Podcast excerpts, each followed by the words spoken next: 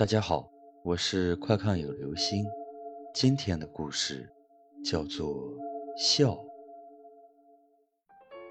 大概都是凌晨三点多吧，连续的几天都是同一个梦，没有情节，没有色彩，只有一张脸，离得我很近，很平常的一张男人的脸，留着中分的头发，唯一能给人留下印象的。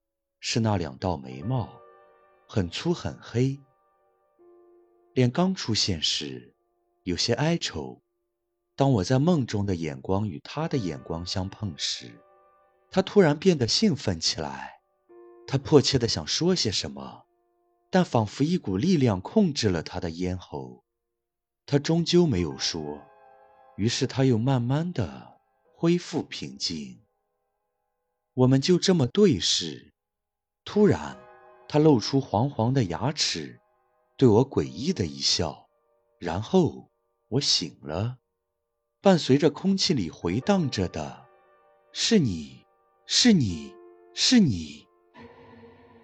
每天坐地铁上班，有地铁的城市必然是个机械化的城市，夹在人流中，总是能出现食品车间生产肉类罐头的画面。人们都很焦急，因为这是早晨的地铁站。但我看着那些或笑、或愁、或假、或真、或耍酷、或猥琐的表情时，总觉得他们都很痛苦。也许在一个晚上睡不好觉，又得挣扎着起来去给人卖命、养活自己的人的眼里，世界只能是痛苦的。我站在白线边上，等着下一班地铁的到来。今天的心情有点不安，总觉得什么东西不太对，纳闷了一分钟，然后我的目光落在了那道眉毛上，是个侧面，但这不影响我感觉那道眉毛很粗很黑，还有中分的头发。这个男人站在我的面前，不高。我本能地走向他，小心翼翼的，但又是迫切的。直到我完全的接近他，我的脑子一片空白，梦中的脸和这张脸重叠了。我觉得自己是疯了。可回头看站台上的时钟，七点五十六分，没错的，每天抬头看钟，都是这个时间，不是在梦中。地铁来了。人们整装待发，他慢慢走向车道。他不认识我，是的，他的眼光曾在我的脸上一晃而过。